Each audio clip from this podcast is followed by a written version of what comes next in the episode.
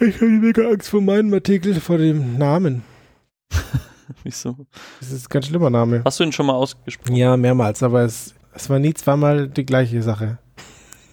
Also ich habe die Woche von einer Arbeitskollegin gelernt, weil wir gerade über Aussprechen reden, dass es Tamil gibt. Und das habe ich einfach nicht gewusst. Das ist eine Sprache, die ich überhaupt noch nie gehört habe. Das sprechen ungefähr genauso viele Leute wie Deutsch sprechen auf der Welt und ich habe es einfach noch nie gehört. Das war doch im Belliches-Chat, oder? Nee, das habe ich auf Twitter gepostet. Ja, okay. Und dann habe ich mir auf der englischen Wikipedia Zungenbrecher angehört in auf Tamilisch. Das war sehr cool. Also ich weiß zwar nicht, wo da der Zungenbrecher versteckt war, aber also vom Hören hör, hört man es nicht. Aber ich könnte es auch nicht aussprechen. Also. Oder Nee, aussprechen könnte ich es auch nicht. Aber was ich interessant fand, ist, ähm, sind quasi Zungenbrecher in dieser Sprache andere Zungenbrecher. Also hört es sich für uns einfach ganz normal an, weil wir es gewohnt sind, in dieser Reihenfolge unsere Stimmorgane irgendwie zu bewegen, als in deren Sprache, wo wir zu groß geworden sind. Weil wenn wir jetzt sagen, Fischers Fritz frisst frische Fische, dann ist das für uns eine ziemliche Challenge, aber für die vielleicht nicht, weil die das gewohnt sind, in dieser Reihenfolge Muskeln zu bewegen. Ja, oder ist das, es könnte auch ein bisschen so, also die Frage ist, was so ein Zungenbrecher ist. Also hat das was Anatomisches oder ist, also ist das vielleicht sowas wie Gedichte? Also japanische Gedichte, die reimen sich nicht, aber ist es halt irgendwie ein Gedicht in deren Sinne und ist sowas vielleicht auch für Zungenbrecher, dass da so verschiedene Definitionen von gibt? Das weiß ich nicht. Wahrscheinlich heißt äh, Tongue Breaker auch überhaupt nicht das, was zu. Nee, wie heißt das eigentlich? Das ist so eine jetzt, jetzt, Foltermethode. jetzt fange ich, jetzt fang ich auch Scheiße zu erzählen. Ich weiß wirklich nicht mehr, wie da die Überschrift war.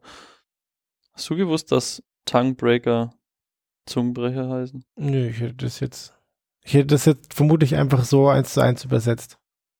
Tongue Twisters. So. Ah. Ich hab's, ich hab's nämlich eins zu eins übersetzt und das war jetzt gerade mit. Ich habe schon gerudert, ich habe schon beim Aussprechen gemerkt, das ist scheiße.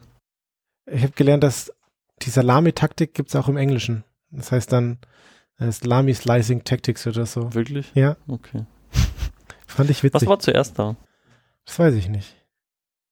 Hallo und herzlich willkommen zu Entbehrliches Folge Nummer 60. Mir gegenüber sitzt der Flo. Der Flo, hallo. Und mir gegenüber sitzt auch der Flo. Hallo, das bin ich. Herzlich willkommen zu einer neuen Runde Entbehrliches Wissen aus der Wikipedia. Wo wir uns alle zwei Wochen jeweils einen Artikel vorstellen. Ganz genau. Ich habe ein bisschen Hausmeisterei dabei. Okay, was hat dein Hausmeister vorbeigebracht? Ich habe ähm, heute in den Spotify-Stats ein bisschen gewühlt. Eine Sache davon habe ich dir heute Nachmittag schon geschickt, Mhm. dass die erfolgre unsere erfolgreichste Folge auf Spotify ist Viel Leid und Schmerz. Das fand ich so witzig. Ja. Magst du noch dazu sagen, was du heute Mittag gesagt hast? Ja, wir konnten uns das dann nur so erklären, dass äh, Leute, die Spotify, äh, die auf Spotify Podcasts hören, auch wirklich halt auf Schmerzen stehen müssen anscheinend. Das, nur, nur so lässt sich das erklären, warum das so die meistgehörte Folge ist. Falls das eine Fehlername ist, geht ihr auf podcast.entbehrlich.es und drückt auf den Abonnieren-Knopf und dann seht ihr auch eine kleine Anleitung, wie ihr das direkt abonnieren könnt. Richtig, sehr schön. Ich habe außerdem gefunden, dass wir in 25 verschiedenen Ländern gestreamt worden sind. Das fand ich auch cool. Und ein Land davon ist Unknown. In, in, in Uppercase Letters. Und ich habe mir das so erklärt, es gibt nur eine wirkliche Erklärung für diesen Vorfall. Und ich glaube, es ist so, dass auf der ISS zwei Raumfahrer unseren Podcast subscribed haben auf Spotify. Weil anders kann das nicht zustande kommen. Ja. Dass man nicht weiß, woher die das gestreamt haben. Und vielleicht, ah, natürlich, und die 25 Länder kommt auch nur dadurch zustande, dass sie beim Aufsteigen ja so ganz oft im Kreis um die Welt geflogen sind. Und dann haben sie halt eine Folge nach der anderen gehört. ja, genau. Die 25, das wissen nur die wenigsten, die, fünf, die 25 Länder kommen nur dadurch zustande, dass eine Person einen Roadtrip gemacht hat. Und noch eine letzte freudige Nachricht, weil das ist nicht mehr aus Spotify. Ich habe gesehen, dass wir, wir hatten mal drei Opus-Hörer und wir haben jetzt 13 Abonnenten, die unseren Stream per Opus-Audio-Feed hören. Das hat uns sehr erfreut. Das ist super cool. Die waren bestimmt auf podcast.entbehrlich.es und haben mal beim Abonnieren-Knopf gesehen, welche Feeds es gibt. Ich habe ein Déjà-vu. Das ist wunderschön. Hit it, Joe!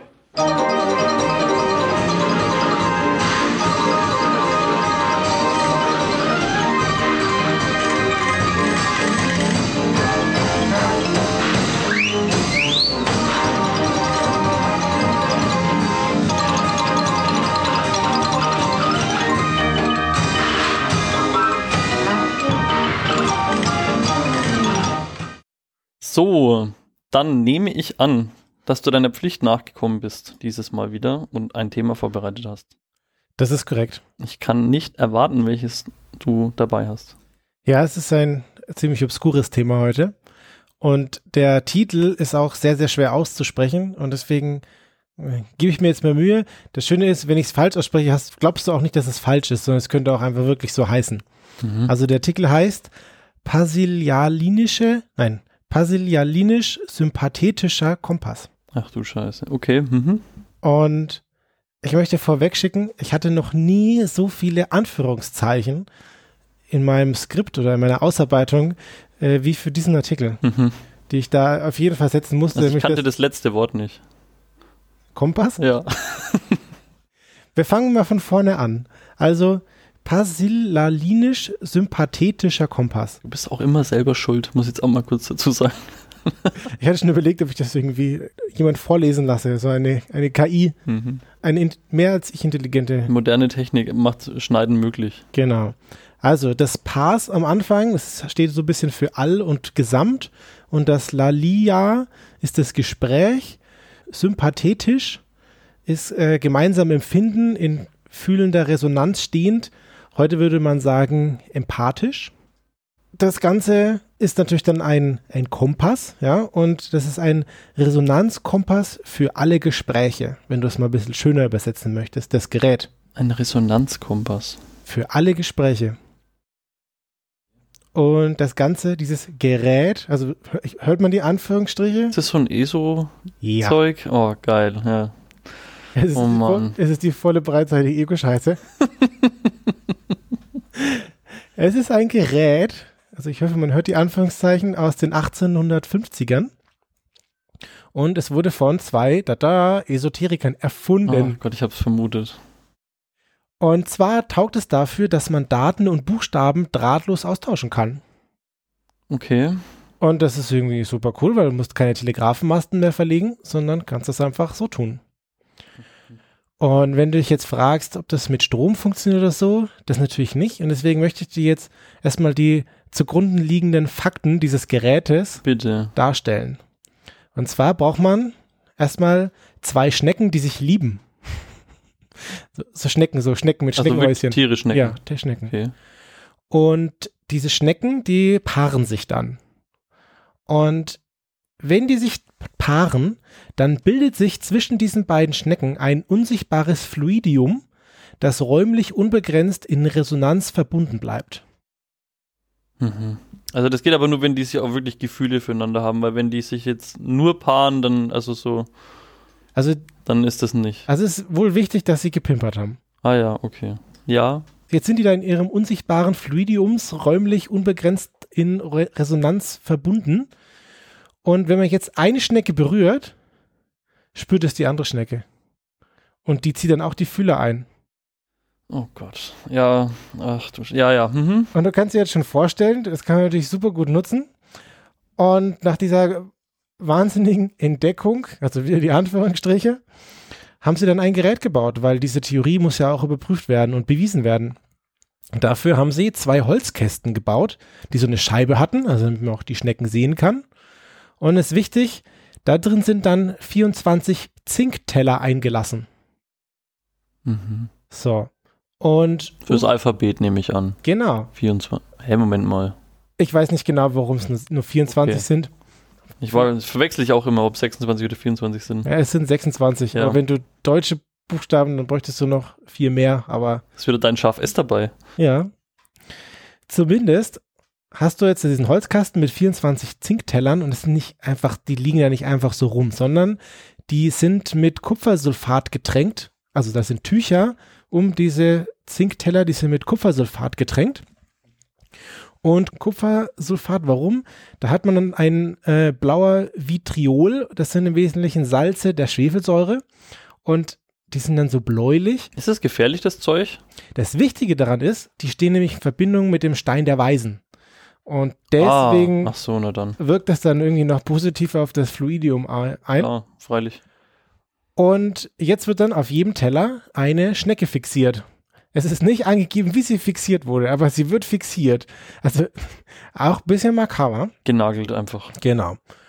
Und jede Schnecke steht dann für einen Buchstaben und du hast halt diese Liebespärchen und die musst du halt dann trennen und dann kommt das A in dem einen Kasten auf das A in dem anderen Kasten. Also, Also wenn, okay, nehmen wir an, die eine Schnecke betrügt jetzt mal ihr, ihr, ihr, ihren Partner Uh, und, und, dann, und dann wählst du jemanden und hast dich quasi verwählt, weil du den anderen dann nicht mehr erreichst. du, dann zuckt die ganze andere, Das ist ja blöd. Wenn du eine- wenn du so eine umtriebige, Untreue Schnecke, Entschuldigung, hab mich verwählt, legst wieder auf. ja, wenn du so eine umtriebige Schnecke hast, dann zuckt die ganze Bank auf der anderen Seite. Dann kommt nur, Das ist so Schnecken-Broadcast, Net Networking-Witz. Genau, so, zumindest diese Lieblingspärchen werden getrennt und dann kann man natürlich die äh, Nachrichtenübertragung starten. Man drückt bei, auf die eine Schnecke drauf, die Schnecke zuckt zusammen, die Partnerschnecke spürt es natürlich, die zuckt auch zusammen und dann kann man das äh, Zitat eingetippte lesen. Weil das dann so eine Art Morse ist, oder ja, was? genau. Und haben die das dann wenigstens ein eigenes System oder ist das wirklich einfach Morse? Oder haben gibt einfach oder? Buchstaben. Es ist einfach, Bu- also 24 Buchstaben haben sie da. Okay. Und ich stelle mir das vor, dass sie da, dass das so eine arme kleine Schnecke ist und dann tippen die da irgendwie auf ihre Fühler drauf, die erschreckt sich. Und natürlich passiert auf der anderen Seite nicht viel. Aber jetzt haben sie das Gerät gebaut und jetzt natürlich auch wichtig, dass man einen Funktionsbeweis antritt. Am 2.10.1850 lud der Benoit ein. Und zwar Geldgeber, weil er muss ja hier irgendwie sein, sein großartiges Vorhaben finanzieren. Und er hatte auch einen befreundeten Journalisten, den Jules Alix. Mhm. So, und er will da die äh, Funktionsweise des Resonanzkompass für alle Gespräche demonstrieren und zeigt es auch. Und sein Kumpel, der Journalist ist bei der Zeitung, der schreibt dann am 25.10.1850, also 23 Tage später, dass er super begeistert ist und dass diese Sache basiert auf, pass auf, das ist ja so absurd, was die Leute sich für Sachen ausdecken. okay. Also es basiert auf galvano, magnetisch, mineralisch, animalischen und menschlichen Mitempfindungen. Ah ja, hm, genau. Ganz klar. Ja. So, und die galvano, magnetisch, mineralisch, animalischen und menschlichen Mitempfindungen, die sind so toll, dass er mega begeistert ist. Und das ist dann eine Möglichkeit, die die Menschheit aneinander näher bringen kann. Oder Schnecken Oder Schnecken. einander näher bringen kann. Und ich habe ein kleines Zitat mitgebracht. Das Gespräch, das wir hier gemeinsam führen, Sie und ich im Kreise der Familie, unter Freunden, morgens oder abends, über jedes beliebige Thema und aus jedem Anlass, kann ebenso gleichzeitig auf alle Distanzen geschehen, mit dem Vorteil der Sicherheit, der Genauigkeit, der, der Annehmlichkeit, der Wirtschaftlichkeit, mit einfach allem. Geil. Das ist einfach der Wahnsinn. Es ist der Warum, Wahnsinn. warum machen wir das nicht heute? Also ich, ich muss überlegen, wie oft kann man so eine Schnecke drücken? Also die, die Übertragungsrate an sich muss ja auch ziemlich gering sein. Oh Gott. Also die haben ein Experiment gemacht Ja. miteinander und das hatten, die sind beide der Meinung, dass das funktioniert hat. Der Journalist ist da völlig überzeugt. Mhm, okay. Es sei eine geeignete Alternative zur drahtgebundenen Telegrafie. Die Telegrafie war halt jetzt im Aufbau und sie hatte halt viele technische Schwierigkeiten, 1840, 1850 rum. Und deswegen dachte er halt, ja, das wäre halt super geil. Die Geldgeber äh, gucken aber doch aufs Gelb und waren doch ein bisschen skeptisch. Während seines Beweises ist der Typ ständig zwischen den Boxen hin und her gelaufen, um die Apparatur zu prüfen. ja? Aha. Da weißt du ja schon genau, wie der Hase läuft. Und deswegen haben sie eine zweite Prüfung verlangt, eine zweite Präsentation verlangt. Und da hatten sie dann, da wollten sie dann deutlich äh, strengere Regeln ansetzen. Dann dürfte, sollte der nicht mehr hin und her laufen können.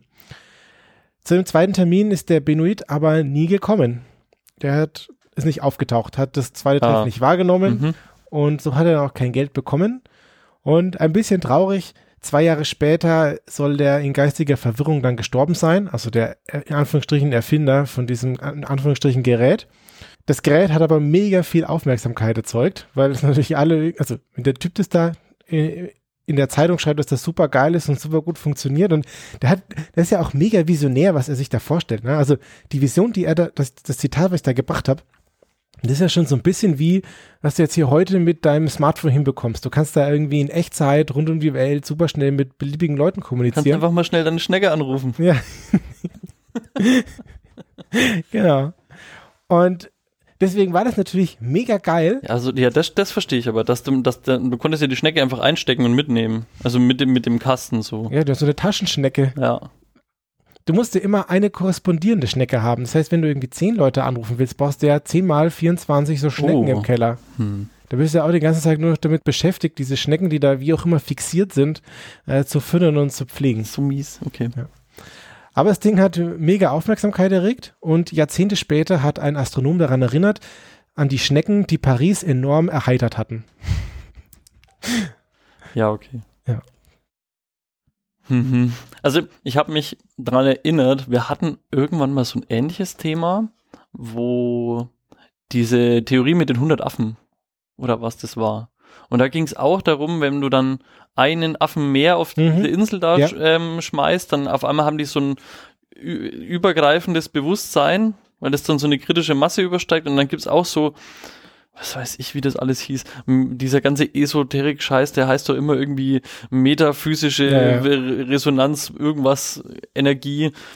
Ähm, und die konnten dann auch über Distanzen kommunizieren irgendwie so und das, das war da irgendwie auch möglich und die Variante, die du jetzt aber vorgestellt hast, finde ich cooler eigentlich, weil da sind irgendwie so Schnecken und so ein Gerät involviert, das ist nicht einfach nur alles so unsichtbar. Ja. Bis auf halt schade für die Schnecken. Ja, und das hat auch überhaupt nicht funktioniert. Ja gut, das andere auch nicht. Ich weiß auch nicht genau, hat er diesen Apparat gebaut, der war vielleicht auch selber davon irgendwie überzeugt oder so. Dann hat er diesen Apparat gebaut und dann hat er festgestellt, dass alles scheiße ist und dann hat er den Kopf in den Sand gesteckt. Also er war jetzt zumindest nicht auf dem Trip, dass er jetzt da danach der ersten Vorführung so von sich überzeugt war, dass er es dann nochmal zeigt. Ich frage mich immer, wenn, wenn man sowas sich überlegt und denkt, hat er, also klar, man will ja dann auch, dass das funktioniert selber. Aber dass ich da dann nicht mal sage, hey, du, Kumpel X, hier ist eine Schnecke, bedien das so und so und schick mir mal eine Nachricht. Und dann setzt er sich in sein Zimmer und guckt dann, was da ankommt. Ankommt, Anführungsstriche. Ich glaube, und das, und das dann da, da niemals einfach umrissen wird, ja, okay, da kommt einfach entweder nichts oder halt irgendwie nur Gebrabbel, weil die Zuckungen nicht übereingestimmt haben mit irgendwas Sinnvollen. Ich meine, wir sind da 1850 und ich weiß nicht, seit wann man so Doppelblindstudien durchführt, aber ich glaube, Keine Studie, das ist Ja, einfach ja, nur aber- ausprobieren. Genau, aber ich glaube, das schlägt da voll in die Kerbe. Stell dir vor, wir beide wären jetzt die, die zwei Schnecken-Dudes. Und ich habe hier so eine Schnecke und dann sage ich, ich drück drauf. Siehst du auch schon das A? Siehst du auch schon das Ja, jetzt ich, sie hat gezuckt, ich sehe auch das A. Also das ist irgendwie auch so eine äh, selbsterfüllende Prophezeiung. So. Du hast da zwei Schnecken und die eine zuckt auch, wenn die andere, wenn du da doch deine ganze Bas deine Theorie drauf basierst. Und du hast halt irgendwie zwei Schnecken ausprobiert und dann baust du Das gleich hat doch auch 24. einen Namen. Wie heißt denn das? Dass man selber immer will, dass das, ähm, das ist auch so ein Bias, aber ich weiß nicht mehr welcher. Äh, selbsterfüllende Prophezeiung? Nee, das ist so ein, ja auch in der Wissenschaft, dass man halt das dann immer so interpretiert, dass man, fuck, komme ich gerade nicht drauf, ist egal. Könnt ihr gerne in die Kommentare Schreibt schreiben. uns in die Kommentare. ja. Podcast.entbehrlich.de. Geil, Boschi. Hörerinteraktion, mega. Ja, genau. Ja, das war's von meiner, äh, ich sag den Titel jetzt nicht nochmal. Warte, wie war das der Ja. schöne Titel? Das war der Resonanzkompass für alle Gespräche. Und Schnecken sind eigentlich geil. Wusstest du, dass manche Schnecken, also Weinbergschnecken, Zwitterwesen sind? Und Hab die, ich schon mal gehört, ja. das habe ich jetzt in der Recherche, ich habe mich ein bisschen mit Schneckenpaarung auseinandergesetzt. Wirklich. Die, Geht die Tür auf, was machst du? Äh. In meinem erweiterten Umfeld ist ein kleines Wesen unter fünf Jahre, Hm. das sich sehr für Schnecken fasziniert.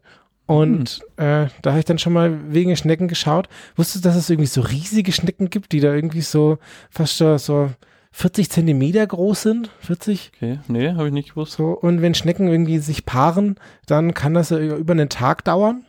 Und dass die Weinbergschnecken sich gegenseitig befruchten. Und wusstest du, dass es irgendwie so Wasserschnecken gibt, wo deren äh, Gaumen oder so, deren Zunge das härteste Material der Welt ist? Was? Nee, das habe ich nicht gewusst. Ja, das habe ich, habe ich jetzt nicht mehr, also den Link habe ich jetzt nicht da, kann ich aber raussuchen. Das sind irgendwie so Schnecken, die sich irgendwie im Wasser festsaugen und äh, wenn man, also das ist natürlich, die sind winzig klein, ne? Und das ist irgendwie super stabil, was die da haben. Also du kannst jetzt da kein Auto mitziehen, weil es nicht so winzig klein, aber quasi für diese Größe ist dieses Material, aus dem irgendwie diese Schneckenzunge ist, äh, Also das heißt, du wirst mir jetzt sagen, wenn ich irgendwie ein Loch irgendwo reinbohren will und der Diamantbohrer geht nicht Dann mehr, dann hole ich den Schneckenzungenbohrer raus Genau. und dann geht es. Ja. Geil. Ja. Und das wusste ich nicht. es ist großartig. Schnecken sind echt krass. Mhm. Genau. Nehme ich mit. Aber da, da, eigentlich hätte ich jetzt fast darüber mehr gern gehört, über den Schneckenzungenbohrer, als die, als die Schneckentelefonat. Ja, das hatte, ich, das hatte ich schon mal rausgesucht, aber das ist wirklich nur das mit, diesem, mit der Zunge interessanter ist. Also wisst ihr, diese Schnecke da, das ist die Zunge hart. Und der Artikel kam von 90 Prozent, danke. genau. Ja, das war alles, was ich über Schnecken weiß. Hm. Und jetzt frage ich mich, ob Das war ganz schön viel, was du über Schnecken weißt. Dankeschön. Und jetzt frage ich mich, über was du denn noch mehr weißt als ich. Das weiß ich ehrlich gesagt nicht, ob ich darüber wirklich mehr weiß als du. Mhm. Aber den Artikel, den ich vorbereitet habe, den, ähm, der heißt Extrembügeln. Extrem bügeln. Das ist so eine Weltmeisterschaft. Ja, Nein. oh Gott. ich hätte eigentlich Können wir gerne gewettet, dass du, dass wir da drüber uns sogar vielleicht schon mal unterhalten haben. Weiß ich nicht. Es ist jetzt auch nicht völlig unplausibel. Also es gibt für alles so Wettbewerbe. Können die vielleicht bei mir daheim stattfinden?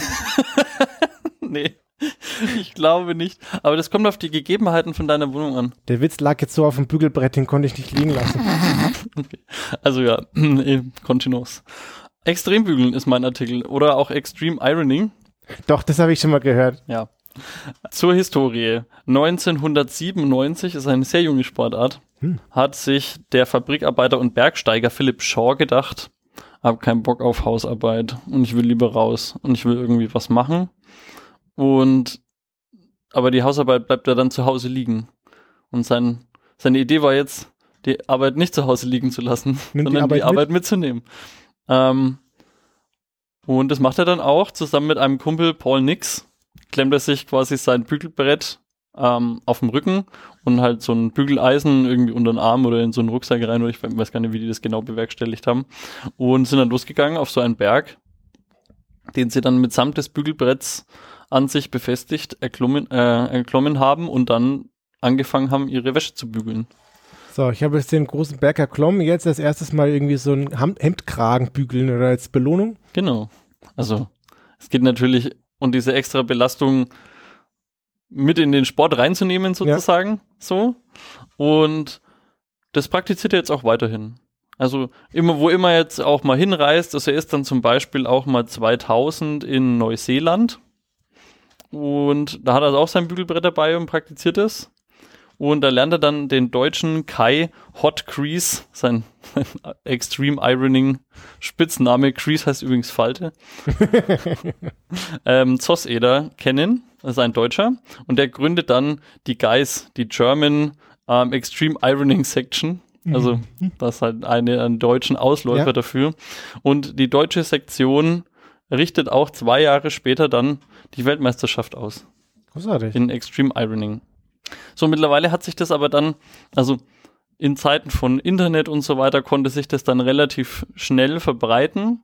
Und es gibt jetzt mittlerweile verschiedene Disziplinen. Also wie man Extreme Ironing betreiben kann. Es gibt zum einen den Rocky Style, also du gehst halt Bergsteigen oder erklimmst irgendeinen so Boulder-mäßig ähm, Mhm. irgendeinen Fels oder so und fängst dann halt oben an zu bügeln. Dasselbe gibt's auch im Water Style, also das ist dann unter Wasser. Du tauchst dann irgendwo hin oder ähm, du schwimmst irgendwo hin mit einem Bügelbrett und einem Bügeleisen Ja. und bügelst dann deine Wäsche. Ähm, es gibt den Urban Style, dass du das quasi in der Stadt halt irgendwie so parkourmäßig halt irgendwie auslebst oder auf irgendeinem Hochhaus irgendwie hochkletterst. Dann gibt's den Forest Style, wo du das in Bäumen oder halt irgendwo im Wald halt tust. Und es gibt auch, das fand ich jetzt auch schön, es gibt auch ähm, das Ganze als so Synchronbügeln. Also so als Mannschaftssport. Ja. Also es gibt Fotos, wo Leute beim Synchron schwimmen, so ihre, so im Kreis mit so Bügelbrettern ihre Wäsche machen. Ähm, es gibt's auch als ähm, vom Bahnradfahren. Da fahren dann mehrere Fahrradfahrer auf dem Bahnrad mit so einem Bügelbrett auf dem Lenker und die fahren alle so gleichzeitig so einmal um die komplette Bahn und bügeln das dabei. Das ist so geil. Das ist wunderschön. Das ist so absurd. Ey, wichtige Frage. Mhm. Es gibt ja bei, es gibt bei jeder Sportart betreiben die Leute das dann so vom, vom Material her. Also es gibt Leute, die beim Fahrrad dann irgendwie anfangen, irgendwelche, irgendwelche Schrauben abzufeilen, damit es wegen leichter wird. Gibt es jetzt irgendwie schon so Carbon-Bügelbretter, damit sie besonders leicht sind? Ja, also das ist die, ähm, die nächste Sektion, nämlich auch gleich die Ausrüstung. Nein, Also bitte. die- oh Gott. Die Ausrüstung ist ähm, handelsüblich. Also man darf äh, außer in bestimmten Sportarten keine modifizierten ähm, Bügelbretter oder Bügeleisen halt mitnehmen. Aber bei manchen Umständen ist es halt natürlich nicht möglich, normal zu bügeln. Weil wenn du irgendwie, was weiß ich, irgendwo auf sonst was für einen Berg bist, gibt's halt öfter mal keinen Strom. Unter Wasser mit Strom finde ich gut. Ja, also unter Wasser wollte ich tatsächlich herausfinden, wie die das machen, aber das habe ich irgendwie nicht herausfinden können. Also es gibt wohl so ein Konzept, wo du in dein Bügeleisen irgendeine Chemikalie reintust und die dann mit Wasser reagiert und dann wird es warm und dann ist das, dann kannst du das halt ohne Strom zumindest schon mal betreiben. Unter Wasser braucht man zumindest schon mal kein Dampfbügeleisen. ähm, in dem Air-Style, also quasi, wenn du aus dem Flugzeug springst oder sowas und halt Bungee-Jumping oder Fallschirmspringen machst oder so mit dem Bügelbrett, da sind leichte Abwandlungen des Bügelbretts erlaubt, weil dann Aerodynamik und so und ist alles, wenn es unterwegs aufgeht und ist alles irgendwie ganz furchtbar und auch saugefährlich anscheinend. Ja, also wenn das Ding da auf den Kopf dättert, dann hast du keinen Spaß mehr. Ja, also im gewissen Rahmen, also es ist immer das höchste Ziel, die ähm, Ausrüstung möglichst handelsüblich zu belassen, aber manchmal ist es halt nicht möglich und dann ja. muss, dann zählt eher, dass deine Wäsche knitterfrei ist. So, also das ist ja der, der, das höhere Gut. Ja. So. Und ähm, ich habe da im Internet irgendwie rumgesucht und habe da irgendwie tausend Bilder gefunden von lustigen Dingen. Also da klemmen irgendwie Leute sich an so ein äh, New Yorker Taxi hinten ran und mit irgendwelchen Rollschuhen und tun dann gleichzeitig irgendwas bügeln. Und ich habe keine Ahnung, beim Stand-up-Paddeln und beim Hindernisreiten habe ich irgendwie Leute gesehen, die da so ein Bügelbrett einfach auf dem Pferd dabei haben. Das ist einfach, also ja, beim Windsurfen habe ich noch aufgeschrieben und amerikanische Soldaten im Irak, die auf einem Panzer bügeln. Wie kann es anders sein? Ja, okay. Das mhm. muss einfach auch noch dazu, weil ohne wäre es ja langweilig. Also über die Ausrüstung haben wir auch schon gesprochen. 2002 haben sich dann in einer Stadt südlich von München über 80 Extrembügler aus zehn Nationen zusammengefunden, unter anderem Österreich, Australien, Kroatien, Chile, Deutschland und Großbritannien. Oha. Um einen drei Kilometer langen Hindernisparcours hinter sich zu bringen im Extrembügeln. Sind die also mit ihrem Bügeleisen gehoppelt oder? Der Parcours ist wie folgt angelegt. Erst im vorgelagerten Wald der Stadt im Forest-Style mhm. was bügeln. Dann musst du ähm, im Gebirgsbach Mangfall im Water-Style, also im, im Wasser halt irgendwie was bügeln. Dann musst du ähm, im Rocky-Style, also so traditionell an der künstlichen Kletterwand also die musste übrigens künstlich sein, weil das unter aus versicherungstechnischen Gründen nicht anders ging. Ich weiß nicht, was für eine Versicherungspolice das wohl ist, wo du die Wand, an der du hängend bügelst, durch eine künstliche Wand ersetzen musst. Und das ist dann der springende Punkt, warum die Versicherung wieder greift. Also, ja, so viel dazu. Ja. So. Ähm, dann gab es noch ein bisschen den Urban Brandschutz Style. vielleicht, vielleicht Brandschutz. ja, ich, ach, das so viele Fragen. Ähm, es gab noch dann den Urban Style, wo du an einer Hausfassade mit mehreren Fenstern in der Ortschaft, wo das stattgefunden hat, mir fehlt gerade echt der Name, über ein unpräpariertes Fahrzeug noch was bügeln musstest und dann am Ende konntest du noch freestylen, wo du eine dritte Person deiner Wahl ähm, in den in den Prozess des Bügelns mit einbeziehen konntest. Bewertet wurde von einer zehnköpfigen Jury wo darunter, und es stand auch mit drin, fünf deutsche Hauswirtschaftsmeisterinnen dabei waren. Mhm. Wurde bewertet die Individualität der Performance, also wie das quasi ausgeführt worden ist, und die Knitterfreiheit der Hemden. Mhm, War ein, schön. Und dann wurden alle Punkte pro Challenge halt aufsummiert und dann ausgewertet am Ende. Das aber, ich, ich denke immer noch über die, äh, über die Ausrüstung so wenig nach das müsstest ja, also du musst ja da schon so Bügeleisen haben, die nicht mit Strom betrieben sind. Also wenn du dir die ganze Zeit durch die Gegend kicherst.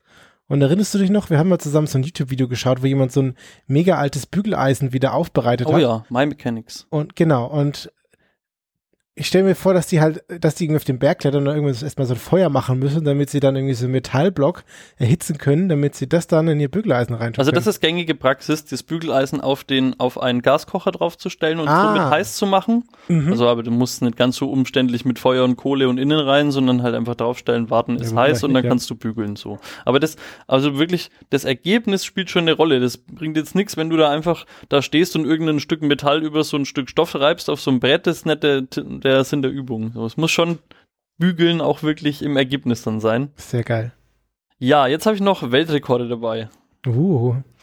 Ähm, und zwar, also ich meine, wann immer du sowas hast, das heißt, es hat, es hat ja quasi schon extrem im Namen. Ist ja Extreme Ironing. Und dann versuchen Leute natürlich ähm, wieder der Erste bei irgendwas zu sein. Höchste, Oder- tiefste, schnellste? Ja, genau. Also der höchste ähm, gab es 2002 auch gleich, äh, wurde aufgestellt von John Roberts und Ben Gibbons. Die haben am Basislager des Mount Everest auf 5400 ähm, Metern Höhe gebügelt und die, die frische Wäsche anschließend auf den Gipfel des Mount Everest hinaufgetragen.